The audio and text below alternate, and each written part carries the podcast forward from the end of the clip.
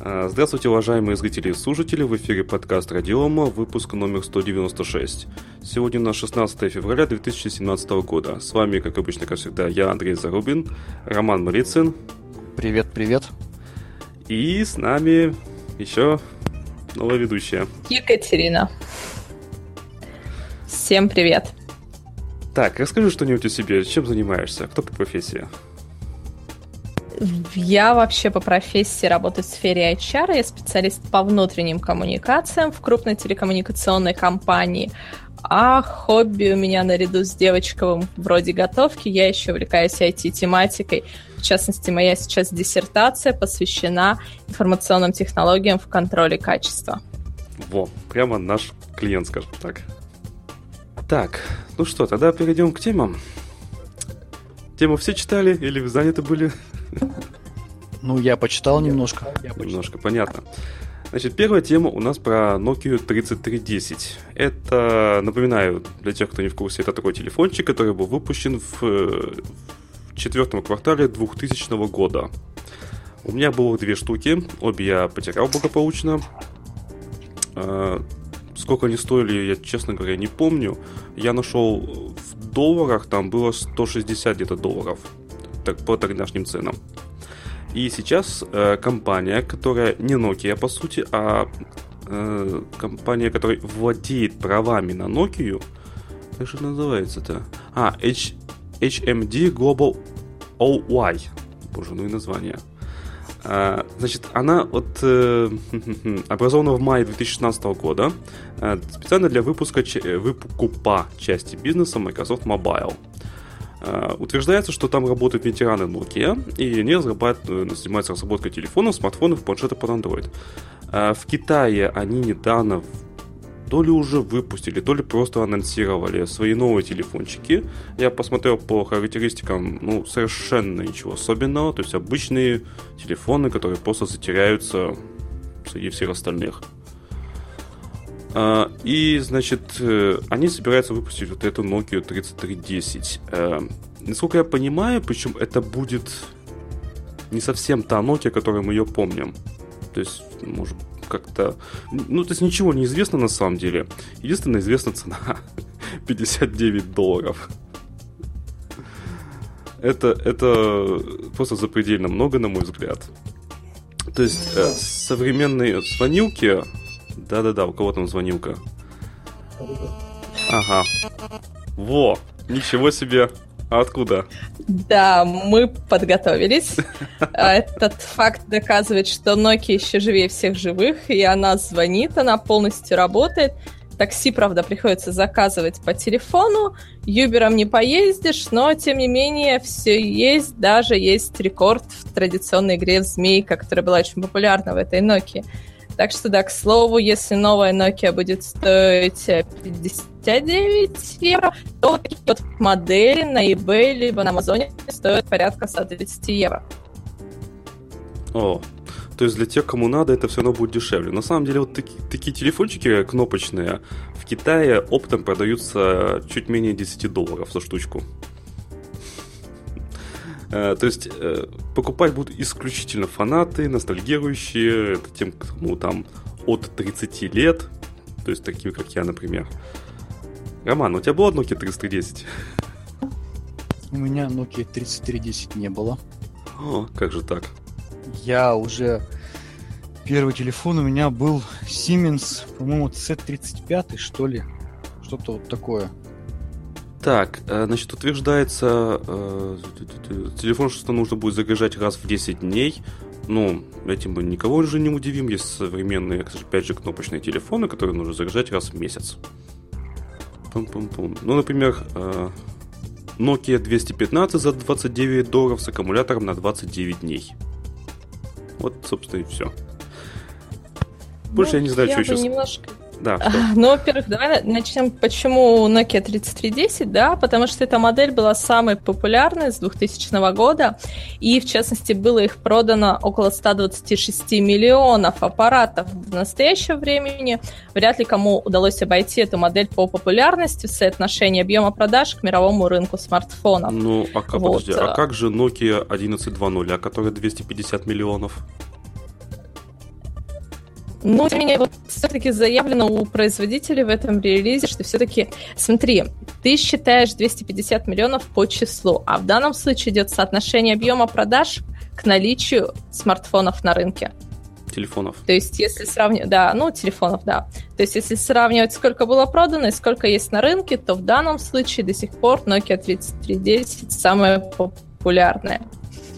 Вот. Ну и, в принципе, она настолько популярна и бивая, что стала практически героем очень многих интернет-мемов. Типа того, что положил iPhone в карман с ключами, поцарапал iPhone, положил Nokia в карман с ключами, поцарапал ключи. Э, да. Ну, современные, кстати, смартфоны э, с этими горилла глазами и так далее, они тоже не, не царапаются. Так что, на мой взгляд, преимущество в современном мире у 3310 нет совершенно. Ну, кроме ностальгии, конечно же. Ну, почему? На самом деле уже аналитики в Guardian назвали это попыткой уйти от... Э, ну, то есть это попытка выпуска использования таких телефонов, попытка защитить свои персональные данные, так как не будет никакого интернета, не будет дизайна под GPS. То есть в Guardian уже вот буквально сегодня утром вышла статья, где считает, что попытка выпустить Nokia — это защита персональных данных. Ну, я бы поспорил, есть же дешевые кнопочные телефоны, в которых ничего этого нет. Пожалуйста, защищайтесь как угодно. Они дешевые и не так будут популярны, как, так как Nokia ввиду ее релиза и ввиду особой любви действительно всевозможных гиков к этой модели. Ну, я бы не купил. Это, по-моему, деньги на ветер. Я пессимист, да, наверное, в данном случае.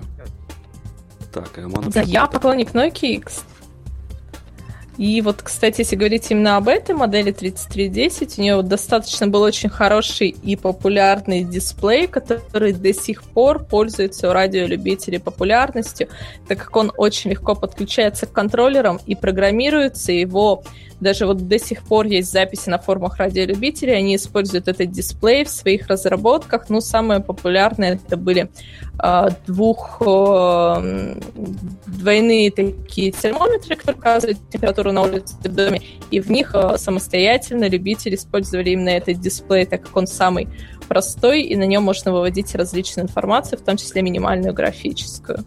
Так что mm. она до сих пор живее всех живых. Не знал, не знал. Ну, это для тех, кому очень надо. Я не из той аудитории, кому очень надо. Я предпочитаю все-таки смартфоны.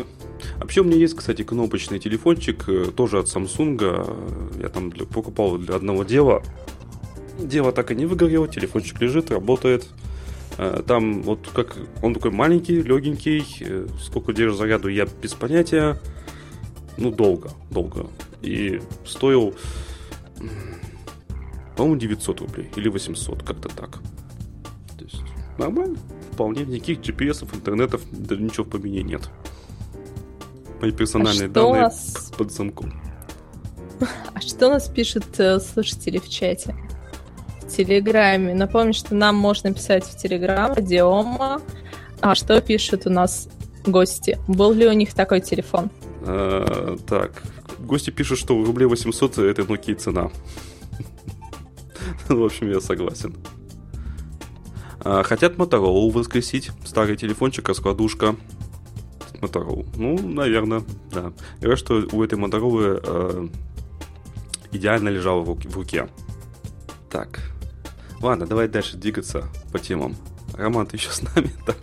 Да, я, я с нами, я здесь. Э, давайте я расскажу следующую тему. Э, значит, у нас создатель Linux который у нас Линус Торвальдс, он э, опять э, возбудил всех журналистов опять своей фразой неожиданно, и он призвал э, забить на инновации. Значит, Звучит э, дико, да? Да, то есть э, создатель ядра Linux, Linus Torvalds, э, в очередной раз, как пишется, оскорбил коллег-разработчиков. На этот раз его критики подверглись техноинноваторы, а, значит, на встрече он заявил, что восторги в отношении инноваций в технологиях являются само, самодовольными, ограниченными и корыстными. Инновации, о которых так много говорят в индустрии, это чушь. Кто угодно может, кто угодно может заниматься, заниматься инновациями. Не так уж это и трудно. Думать иначе, забейте, это бессмысленно. Вообще, Linux, он умудряется э, в течение очень долгого времени шокировать общественность всего там двумя фразами. Ну, например, мы помним, как не так давно он в адрес корпорации NVIDIA сказал всего два слова, которые потом перепостили все а, СМИ. Он сказал «фак NVIDIA» и показал, в общем-то, тот самый фак в камеру журналистам. А еще, если мы совсем так в прошлое вернемся, тоже известна его фраза из двух слов, которую он высказал в отношении разработчиков э, суперзащищенной операционной системы OpenBSD, назвав все их сообщество тоже двумя словами мастур- мастурбирующими обезьянами. Тогда все очень сильно расстроились, все запереживали. Я бы тоже вот. расстроился. Да, но идея это в том, что он двумя словами, да, умудряется сказать очень много инноваций бессмысленных. А с чем вызвана подобная позиция Linux? Дело в том, что ядро Linux сейчас развивается просто семимильными шагами, и никто не успевает его ни толком не оттестировать, не проверить, не, а, так скажем, обеспечить его стабильность. Ну, например, для примера сейчас в ядре Linux поддерживается, ядром Linux официально поддерживается 35 различных файловых систем. Да, то есть очевидно, что уже где-то, наверное, идет перебор в технологиях. И, наверное, а, Linux, он хочет немножко приостановить инноваторов, которые хотят а, кучу-кучу новых непроверенных э, технологий воткнуть в ядро, призывает разработчиков немножко приостановить свою деятельность, да, и заняться просто отладкой ядра и обеспечить его стабильное функционирование. Вот. Таким образом, я на самом деле с этим согласен с высказыванием, просто потому что зачастую важно не только обеспечить там супер новые технологии, но хотя бы, чтобы старые работали. Есть же у нас ряд технологий там из того же OpenStack, да, когда они говорят, ой, мы очень удобно делаем, э, так скажем, наше решение, но да, оно нестабильное. Ну, а с другой стороны, ну, то я, по-моему, говорил уже об этом, у вас упала виртуалка, поднимите еще 100 да, ничего страшного, там, пусть она будет нестабильной, зато вам будет удобно поднимать э, в 10 раз больше еще новых виртуалок.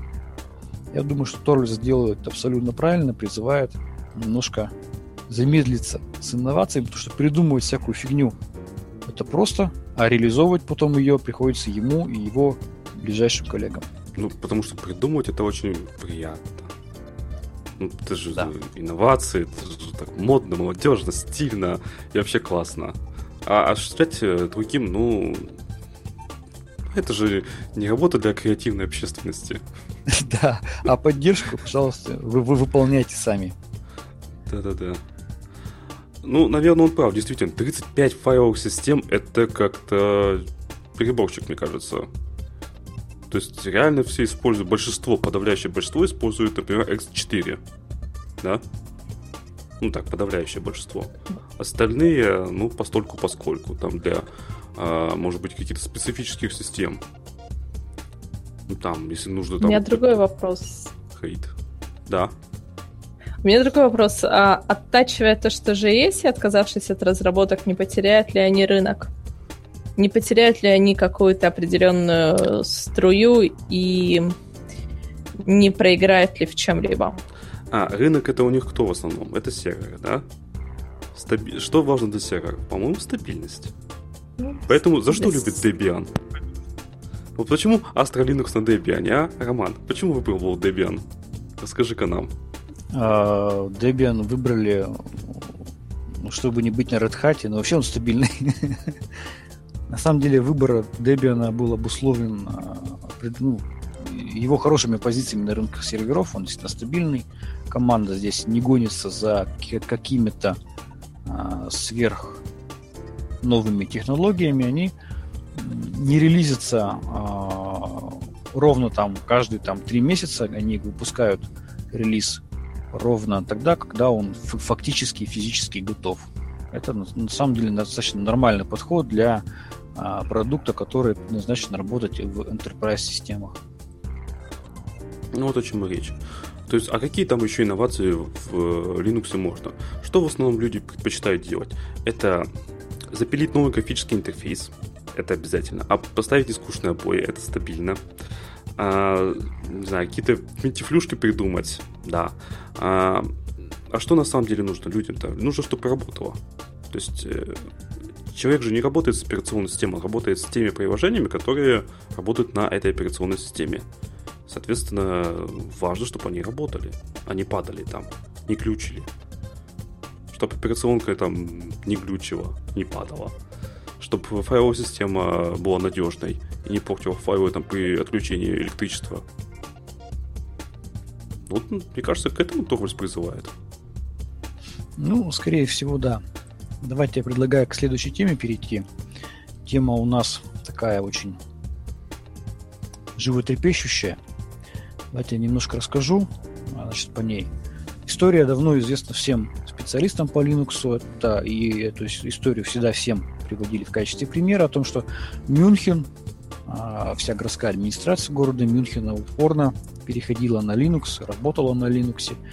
Ну, вот теперь вышла новость о том, что городской совет Мюнхена одобрил подготовку к возврату на, на проприетарное ПО, в частности, на Windows. Да-да-да, мы, кстати, эту тему не раз обсуждали, то есть, ну, то, что они переходят там активно, там развивается, что у них там новые рубежи, там такое-то количество э, компьютеров переведено на Linux. Мы давно следим за этой темой, буквально с начала подкаста, можно сказать. Ну, потому что они начали переводить 13 лет назад. Проект не новый, совсем не новый. И они 10 лет на нее переходили. А? Они начали 13 лет. Они начали 13 лет назад, да, и переходили 10 лет. У них занял процесс перехода на Linux. Ну вот. А теперь они сказали, что все. Сдаемся. А, значит, какие приводятся доводы? Так, ну, во-первых, они будут переходить на Windows 10, конечно же, и Microsoft Office 2016. А, так, так, так. А, а перейти они собираются где-то в районе 2020 года. Ну, как мы знаем, Windows 10, э, то есть Windows 11 уже, видимо, не будет. А Microsoft Office будет ли следующая версия, не скажу, не знаю, может быть и будет. А, то есть еще через три года они только перейдут. А сейчас вот забили на вот, ну, то есть установили, что будет 2016 офис. Интересно. Так, э, значит, затраты на внедрение э, в 90 миллионов евро. И дополнительные расходы 15-20 миллионов евро на замену оборудования. То есть большая часть э, компьютеров, что у них там работает, ну, под Linux, не соответствует требованиям Windows 10. Ну и плюс переобучение, замена персонала. Да, кстати, тут сказано переобучение, замена персонала. Замена. То есть те, кто не осилят. И замена оборудования. Их заменят. Нет, нет, именно персонала. Замена оборудования? Нет, и оборудование они тоже объявили, что планируют провести. Да, да, При этом, да. ну, просто для сравнения, да, просто для сравнения, первоначальная стоимость строительства Зенит-арены, да, оценивалась, а Спартак-арена, прошу прощения, оценивалась 150 миллионов евро. То есть это просто для сравнения с тем, сколько Мюнхен потратит на переход на новое программное обеспечение больше, чем нас стоило строительство одной из спортивных арен. Это же тут э, целый муниципалитет. Это же не хохымуха, это же Microsoft, это Windows 10.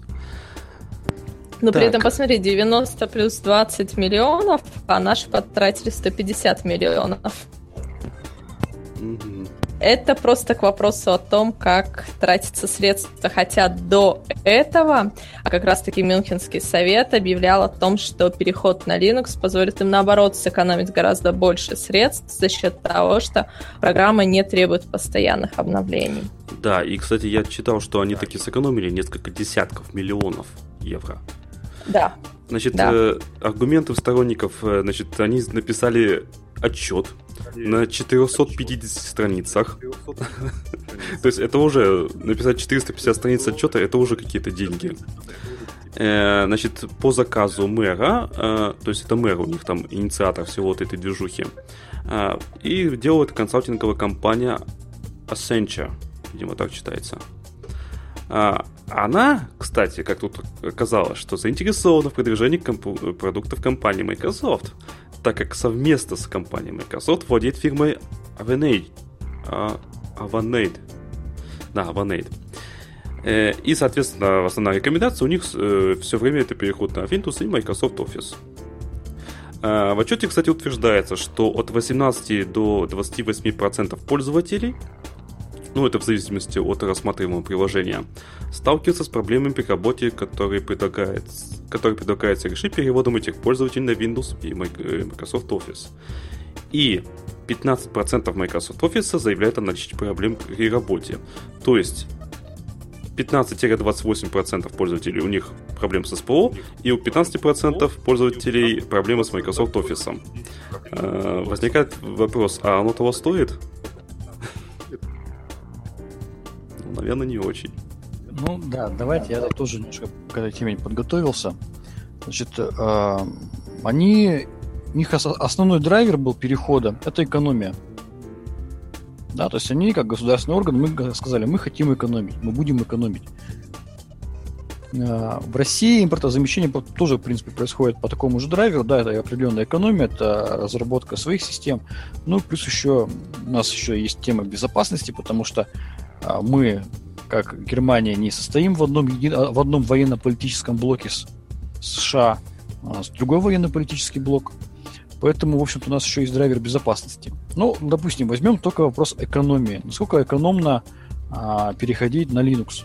В свое время Microsoft а, провела большую агитационную кампанию, называлась она Get the Fact.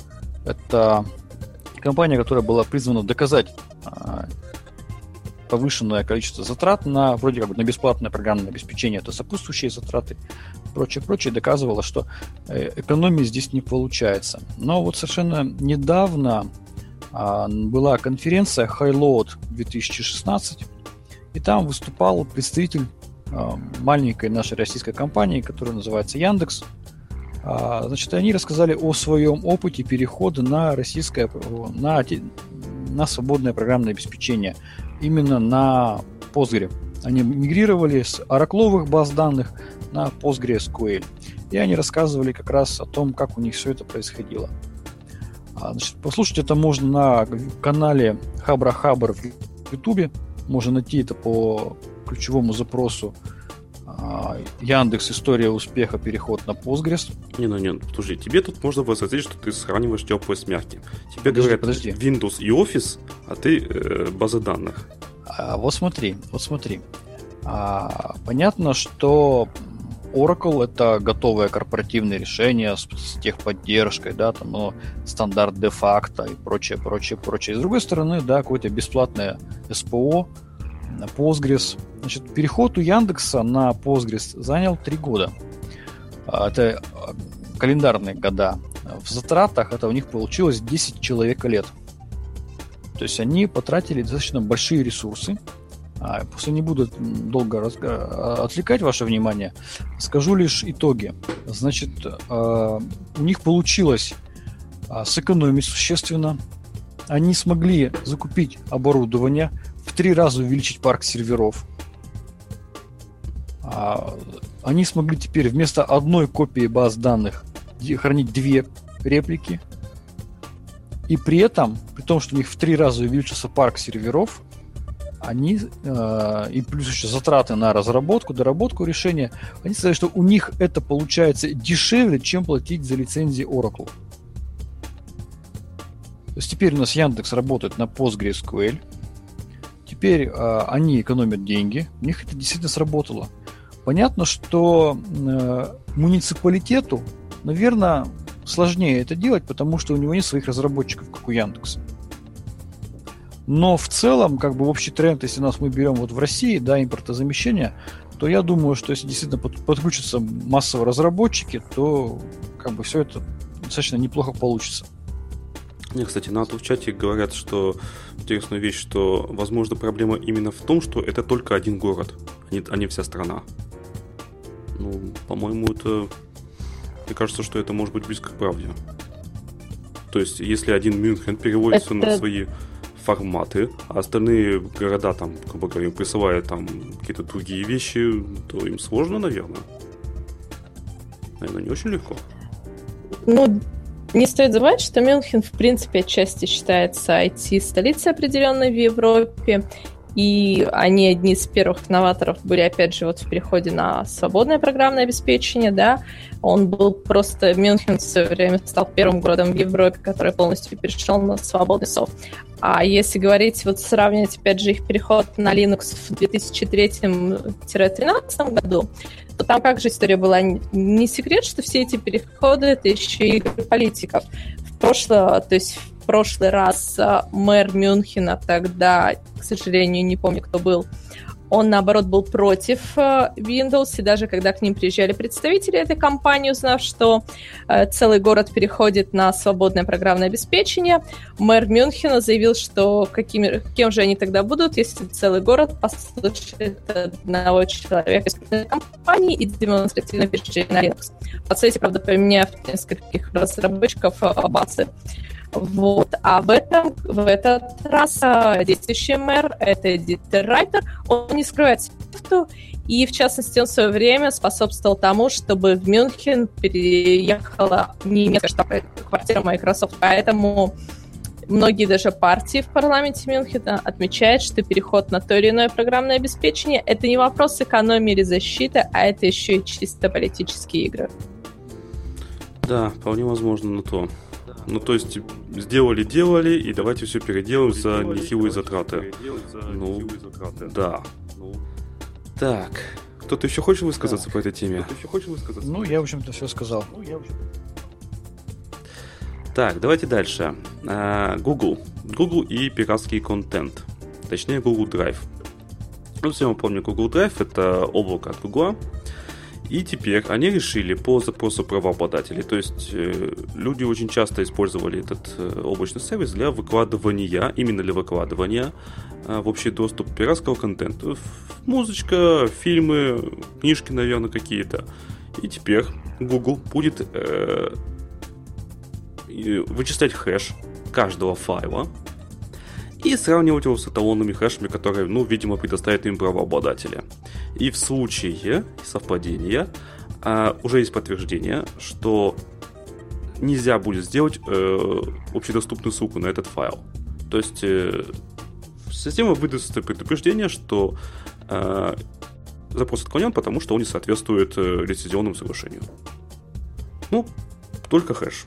Не более того, не знаю. Э, в 2014 году на Google Drive разместили 18 э, тысяч э, видеофайлов. Ну, то есть пиратских, имеется в виду, естественно. Ну, соответственно, скорее всего, теперь уже больше. Это было три года назад все-таки. Ну что, правообладатель продолжает закручивать гайки. Вообще, вот статья на Хабре, ой, кстати, ссылочку не скинул. Статья на Хабре, э, что меня удивило, э, как люди пытаются... Вот как-то они очень против всего вот этого. То есть, э, причем не то, что вот Google там э, смотрит файлы. Ну, во-первых, понятно, что не сами сотрудники смотрят, а только бот какой-то, который проходит по всем файлам и вычисляет хэш. То есть это никого не волнует. Волнует, походу, лю- людей лишь то, что у них отбирают возможность качать пиратский контент. Уже не первый раз с этим сталкиваюсь. Постоянно, вот каждой такой теме, где там что-то запрещают, где правообладатели наступают, люди просто хотят тупо качать на халяву и ничего более.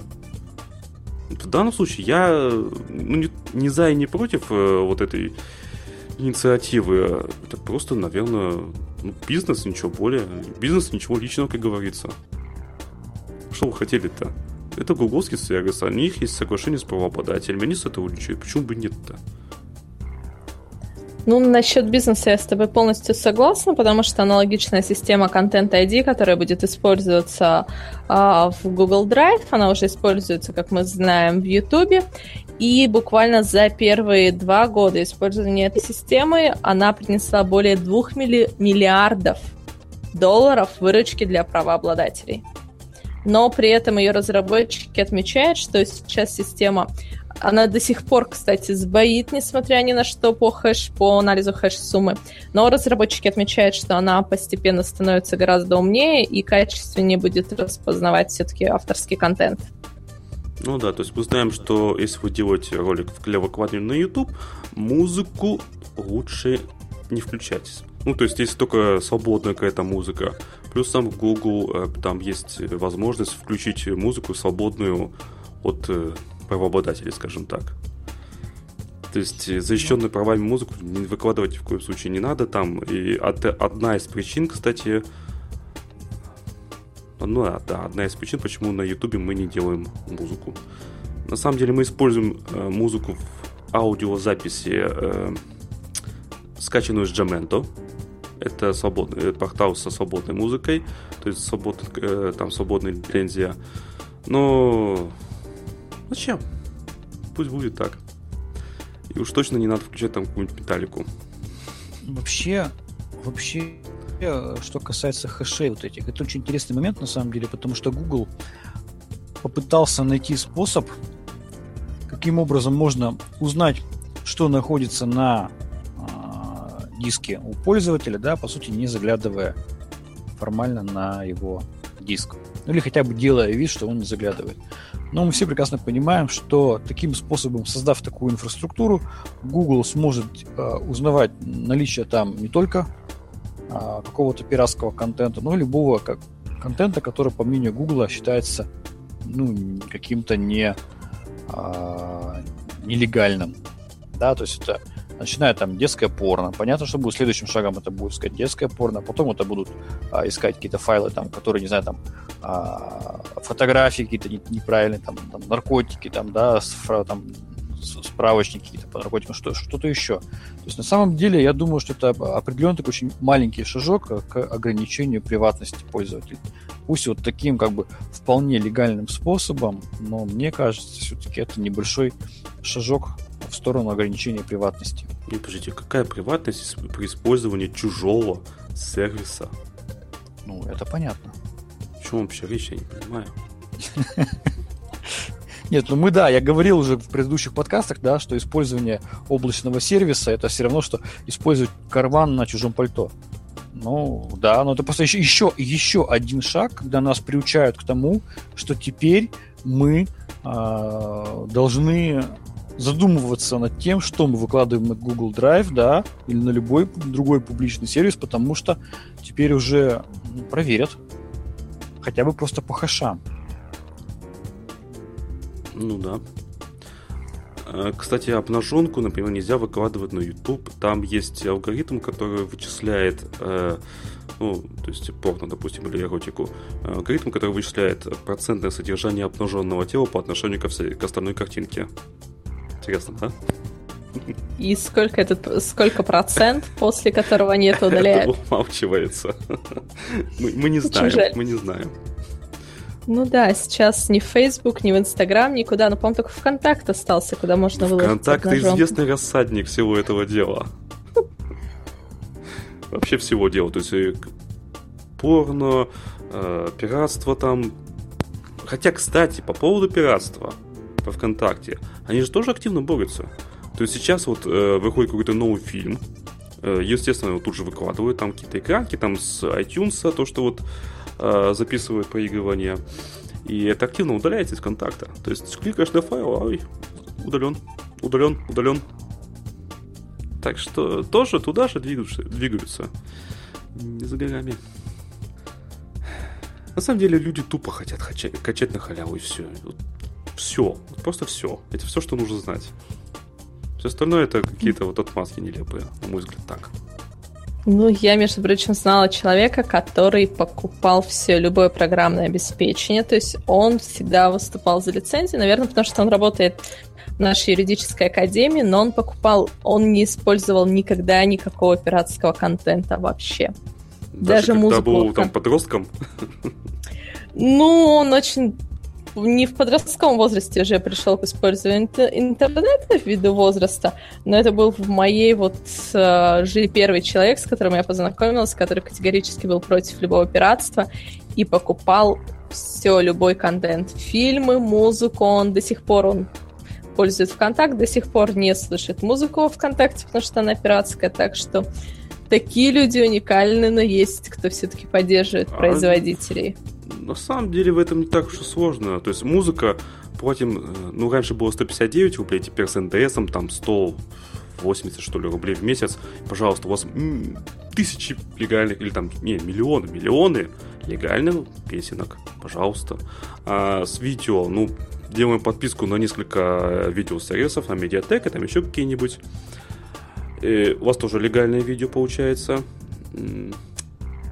Можно опять же покупать на фильмы в iTunes, в Google Play, там арендовать их там, сколько рублей, 100 что ли аренда фильма стоит. То есть на самом деле это не отдельные какие-то суммы. А покупка программного обеспечения, слушайте, ну вот из того, чем я вот реально пользуюсь, я даже не знаю, что мне нужно-то. Ну что это, что нужно покупать, имеется в виду. То, есть, то, то, что мне действительно нужно. Ничего. Поэтому это не так уж дорого. Что у нас пишут слушатели в Телеграм, как часто они используют а, пиратское?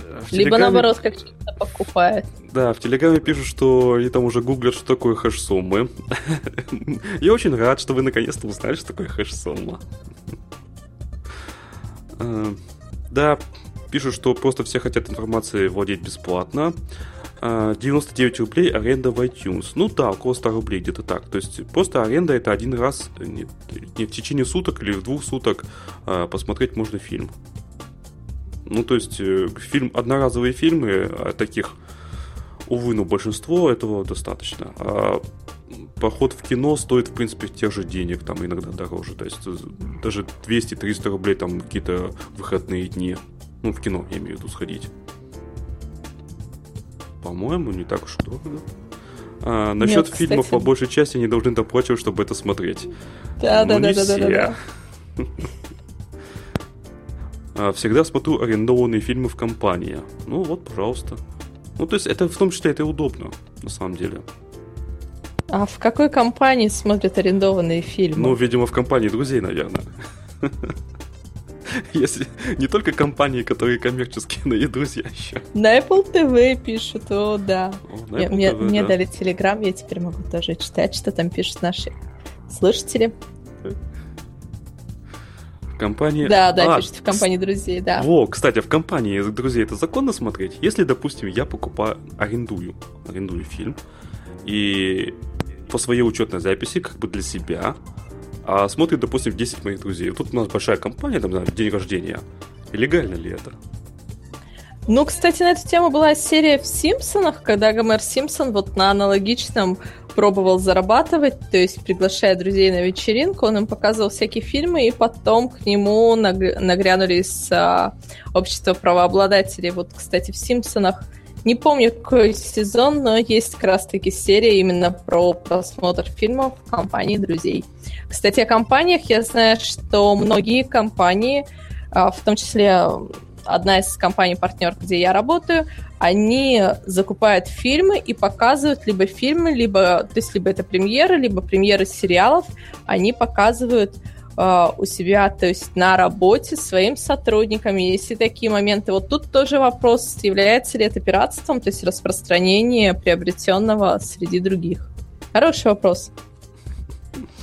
По-моему, а в памяти в какой, Виталий? Виталий, в памяти какой? Пишет, разрешено ли сохранять копии фильмов в памяти? Э, Если в своей, да пожалуйста. Да. Можно ли вспоминать? Да, можно ли насвистывать песню?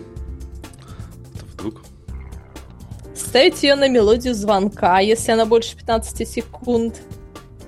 А... Вот тоже вопрос. Да, кстати, не задумывался. Ну, вопросов очень много по этому теме можно а, задавать. Ну, понятно, что компанию друзей там никто контролировать не будет. Ну, как бы это никому не надо, там это никому не надо, там не те деньги, скажем так. Да и как это сделать технически? Как это сделать? Хотя, хотя, если yeah. у вас э, Smart TV, то который может постоянно, у которого веб-камера есть, то в принципе все возможно. Есть же там компания недавно, которую там штрафанули нехило э, за то, что она со своего ТВ, телевизора, э, регулярно делала скриншоты и отправляла их на сервер компании. Ну, мы это уже дело обсуждали. Так что все возможно в этом мире. Почему бы нет?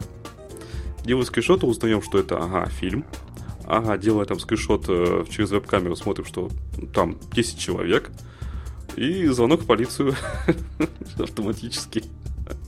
Приезжайте по такому-то адресу. Мне кажется, в данном случае им будет э, дешевле и выгоднее приехать и взять небольшой откат, нежели связываться с защитой прав. Хотя, кстати, буквально пример, когда некоторые хитрые компании, выкупив авторские права, вот это буквально года два назад было, на, вы, э, выкупили права на Машу и Медведи и ходили, штрафовали, то есть возбуждали даже иски и просто цеплялись к тем, кто продавал, например, у себя в магазинах тетрадки с изображением героев. То есть есть и обратные примеры просто какого-то, я бы сказала, такого террора авторского буквально. Так ну, что да, тут смотря да. как посмотреть. И по лекарствам было, там какое-то лекарство в США была тема, а, что какой-то там болезнь, я забыл, честно говоря. В общем, там э, человек купил права на это лекарство и взвинтил цены на сотни, по-моему, процентов. Пожалуйста, то же самое. Даже еще хуже. По-моему, это, лекарство. да, это что ли от рака было, то ли что-то да, такое да, да, какое-то. Да-да-да. Я сейчас тоже вспоминаю, да. Да. Это намного хуже, Согласна. конечно это ужасно. Ну, это бизнес, что вы хотели? Ничего личного. Так, ладно, давайте переходим к последней теме. Роман, включайся. А, да, последнюю тему на самом деле будет рассказывать Екатерина. А, это ее да? личная тема, да, поэтому мы сейчас ее послушаем. Она а, прошла долгий путь по настройке электронной цифровой подписи на наших государственных а, интернет-сервисах. Вот, а, мне очень интересно послушать, а, как у нее все это происходило и э, чем все закончилось. Да, э, личный опыт, на самом деле, все началось с того, что мне надо было зарегистрировать программное обеспечение в ФИПСе, но, к, но, к сожалению, это очень-очень проблемный процесс. Надо так, записать, ФИПС запомнить, да. Это Федеральный институт промышленной собственности, где можно зарегистрировать либо какое-то изобретение, какую-то инновацию, получить авторский патент, либо программное обеспечение. То есть у меня есть программное обеспечение для контроля качества лабораторных испытаний пищевой продукции. Я, собственно, ее разработала, эту ну, программулина, я это так называю, и решила ее зарегистрировать в ФИПСе, а просто так. А, вот. А, огромный, очень сложный, сложный процесс заполнения документов, э, плюс еще надо прикладывать распечатку программного кода, и все это сложно оформляется, либо ты платишь деньги очень большие патентному поверенному, либо ты сам все это, ну, известно, что никто с первого раза не проходит процесс регистрации. Потом я узнала, что это можно сделать через госуслуги при наличии электронной подписи. А, про электронную подпись, то есть, ну, сейчас они вот есть на флешках, есть на маленьких токенах. Значит, а, их выдает МФЦ, многофункциональный центр услуг, либо удостоверяющие центры. МФЦ выдают их бесплатно, до 90 дней ожидать. А в любом коммерческом центре я думаю, нам кто-то должен заплатить за рекламу. А, вот. А в любом коммерческом центре буквально за полторы тысячи, за четыре дня, либо за две, за две с половиной, за два часа тебе выдают твою подпись. Итак, я сначала оформила регистрацию в ФИПСе, уже она все проходит эксперты, все хорошо. Далее я поняла, что с использованием этой подписи можно заплатить, ну, либо заплатить налоги, либо оформить налоговый вычет. Ну, например, 3 НДФЛ за лечение, за обучение, за то же самое. Чем я и занялась. Угробив практически все каникулы. Итак, то есть да, расскажу сделать, лично опыт. Или сделать налоговый вычет за лечение, копив на это здоровье. Да. Ну, кстати, я могу сказать, что все-таки налоговый вычет э, покрывает затраты, еще даже на новое платьишко хватит, это порадовало. А процесс занимал, ну, то есть есть три варианта как минимум, как оформить и как подать налоговую декларацию. То есть первый вариант ножками и ручками идем в налоговую, все это, проходим все эти круги ада. А второй вариант, это можно сделать через портал госуслуги, с которым я, кстати, тоже имела тут опыт при регистрации ребенка в школу, это отдельная история. Вот, через госуслуги все очень интересно. А, госуслуги работает, у меня тут даже записано, работает с главным научным инновационным внедренческим центром в Чувашской республике. Этот главный научно-инновационный внедренческий центр в Чувашской республике поставляет им программное обеспечение налогоплательщик UL. И скачиваешь эту программу, разбираешься в ней. У меня ушло два вечера, чтобы в ней разобраться. Это для меня, честно скажу, рекорд. А в программе есть все возможные просто вот листы налоговой декларации, какой тебе надо заполнить, догадайся сам. А далее все интересно. То есть в госуслуги можно только через это программное обеспечение подать декларацию, только через него. А в этой программ, программе есть сразу кнопка «Выгрузить для госуслуг». А, подписываю, значит, флешкой все это дело. Ну, система обращается к записи на флешке. Все, подпись вставляется, и тут мне программа говорит, введите налоговый идентификатор. Что, кто? А, пишу в техподдержку, они говорят, да, обратитесь в МФЦ, либо в удостоверяющий центр. Пишу в госуслуги, они говорят, нет, только через эту программу, типа, и все. Мы тут ни при чем. А, я потратила еще два дня на все это. Оказалось, что при этом а, эти самые идентификаторы это не ИНН, они положены только юридическим лицам либо ИПшникам. То есть простому человеку оформить налоговый вычет за обучение никак. Хорошо, тогда я пошла изучать сервер налог.ру сервис. Ну, то есть это ИФНС. А при наличии подписи там можно авторизоваться и подать декларацию. А вот сервис налог.ру работает с другой программой, которая называется Декларация 2016. А, варианта 2, либо тоже запол... скачиваешь эту программу, она гораздо более юзабельная и очень простая, так что рекомендую ее, в принципе, к использованию очень понятно даже для девочек, э, очень простая, то есть либо через нее тоже с использованием подписи выгружаешь данные и отправляешь декларацию, либо самый простой вариант, который действительно стоит э, затраченных сил и времени на оформление подписи. Оформляем через личный кабинет в налоговой. А все относительно очень просто. Ну, во-первых, к вопросу о Linux, Роман. А, налог.ру работает только с Windows и только с Internet Explorer. Боже мой. А, плюс а, там проходит проверка, четыре момента. То есть первый момент это Windows, второй это Internet Explorer. Все, то есть если ты открыл это в другом каком-то браузере, все, ты ничего не можешь сделать, у тебя система не запустится. Он даже кнопка продолжить работу, она не работает.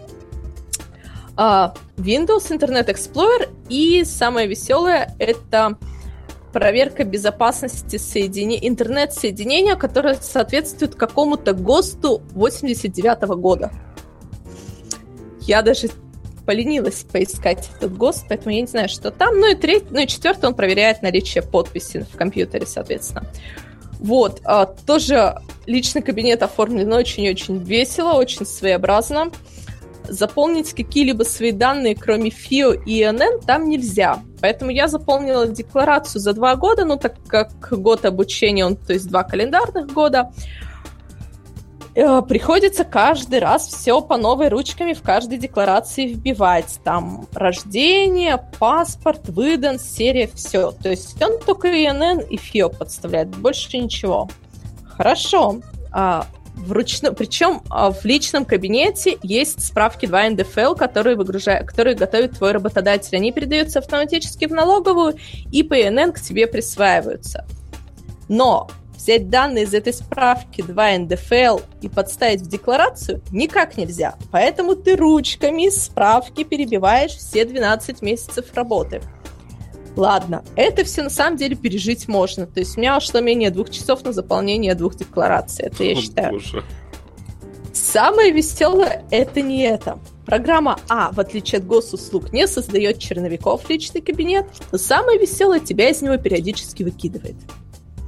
Возможно, заканчивается срок жизни сессии, но нет, не, ну, да, потому что он требует авторизацию, ты авторизуешься, попадаешь на ту же страницу, на которой работал, это я понимаю, что заканчивается срок жизни сессии, но об этом нигде не говорится. Типа, что 15 минут там вы ничего не делаете, у вас осталось там 45 секунд. Нет. То есть ты нажимаешь кнопку для перехода к следующему действию, тебе показывают страницу авторизации опять. Ты опять обращаешься прежде чем авторизоваться, система опять проводит проверку, что ты там не линуксоид, что ты там не Google Chrome и так далее. То есть, ну, вот то есть на это уходит время. Причем, ну, то есть каждый раз, пока ты заполняешь 2 э, НДФЛ данные, заносишь в декларацию, тебя выкидывает. Ладно, это в целом неплохо, пережить можно. Далее все очень, на самом деле, просто действительно понятно для всех. То есть тут же тебе система пишет, сколько ты получишь налогового вычета, но тоже все очень маленький такой момент, очень веселый. То есть заполнил декларацию, подписал, сформировался своеобразный контейнер, отправил. Ок.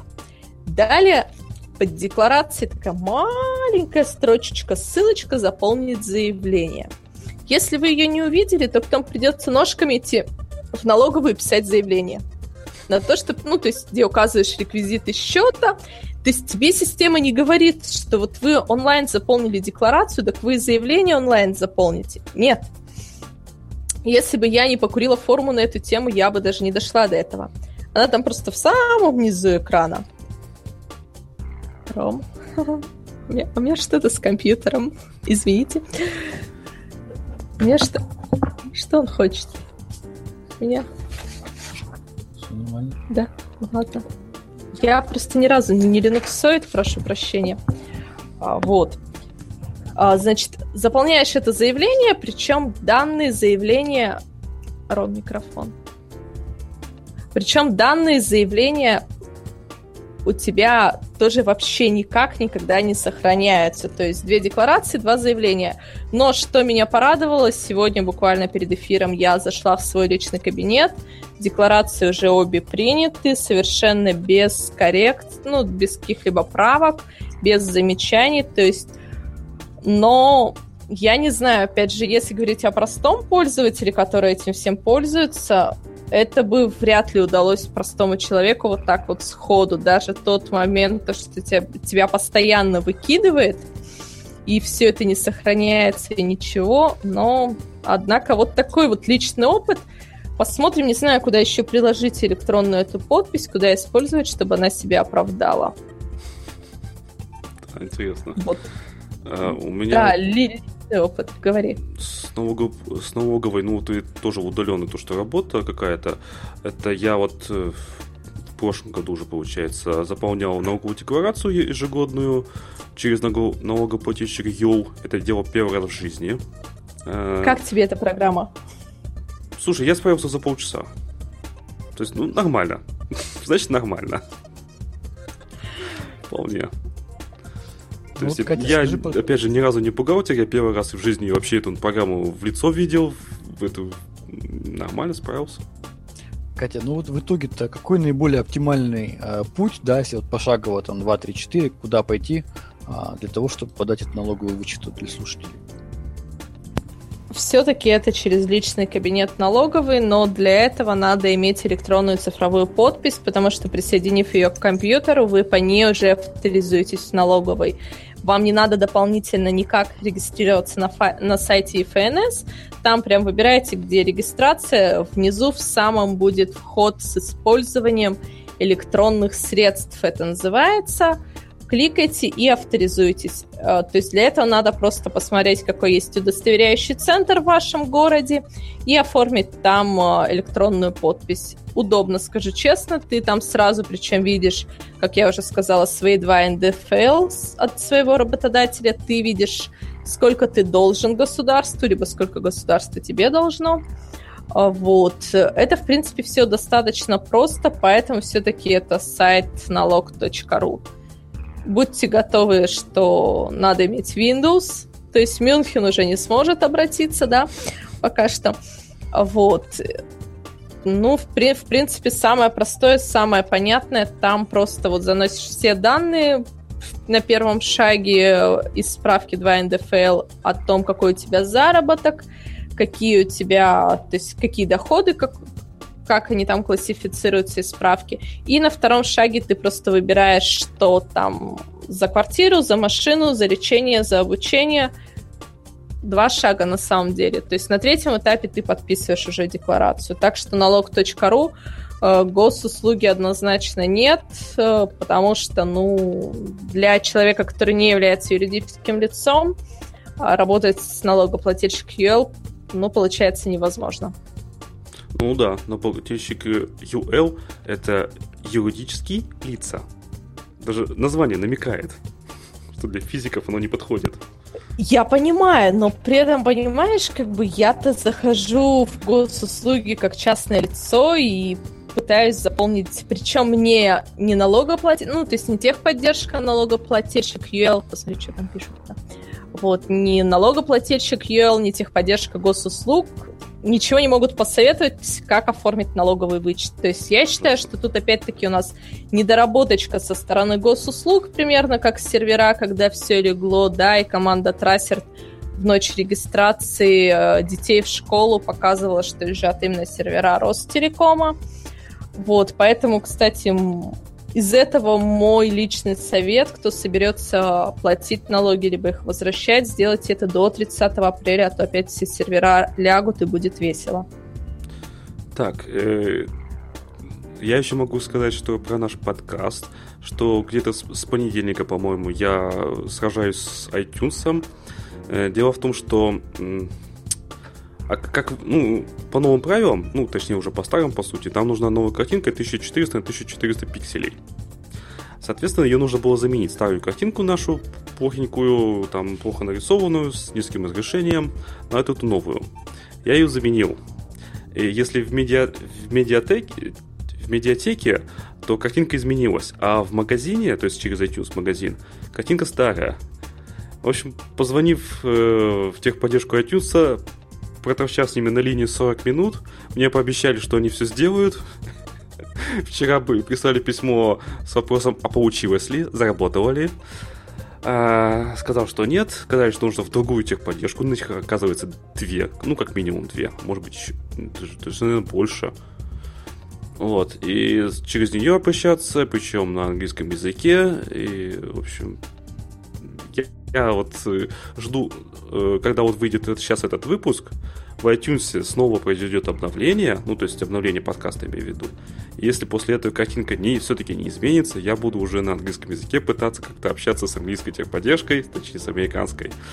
И посмотрим, что из этого выйдет. Я, конечно, поражаюсь. Заменить картинку — это такая, оказывается, проблема в iTunes. Я не знал. Так что проблемы бывают у всех. Да. Вообще iTunes, по-моему, для подкастинга не подходит принципе. Но я это уже говорил. Но еще раз скажу. Что бесит. Мне кажется, надо сразу говорить на английском, чтобы их техподдержка вдруг наткнуться на подкаст Радиома, услышат, узнают, поймут. Да-да-да. Нет, у, у них там все клево. То есть заходишь на сайт, там, э, значит, пишешь, нажимаешь кнопку техподдержка, есть кнопка заказать звонок, там, я написал там вот свою фио, там, э, email, телефон, мне тут же позвонили, спросили, как у меня, что у меня случилось. Э, девушка там была явно сильно, скажем так, то, что называется, замотивирована в решении проблемы, то есть она явно стремилась решить оказалось, что это не в их компетенции, в их центра компетенции. Э, то есть они в принципе не могут это решить. Хотя эта техподдержка занимается именно iTunes. Но они не умеют решать проблемы э, тех, кто подкасты выкладывает. Они умеют решать проблемы только тех, кто слушает. Из тех поддержек тоже так очень интересно. Сразу не смогла, опять же, под про налог.ру авторизоваться. При этом проверяя подпись. Подпись работает на госуслуги, по ней захожу, а на налог.ру пишет подпись просрочена. Я в панике звоню в техподдержку подписи, говорю, что это? Они такие, а, вы на налог.ру не можете, это вам в отдельную техподдержку. Я говорю, в смысле в отдельную техподдержку? А вот, говорят, есть такая проблема с налоговой, мы для этого даже создали отдельную техподдержку, звоните, ну, то есть перевели туда, оказалось, ну, что там надо дополнительно какие-то расширения установить, благо все это удаленно отлично делается. Но вот да, про отдельные техподдержки, это я тоже с этим столкнулась в одном месте. Да, и ходят полные слухи, что у компании Google техподдержка отсутствует, так сказать, как класс. Ну ладно, я думаю, мы уже растеклись мыслью по древу. Давайте на этом заканчивать. А, с вами был подкаст Радиома, выпуск номер 196 от 16 февраля 2017 года. С вами были я, Андрей Зарубин, Роман Мелицин. Пока-пока. И Катерина. До свидания. Всем пока.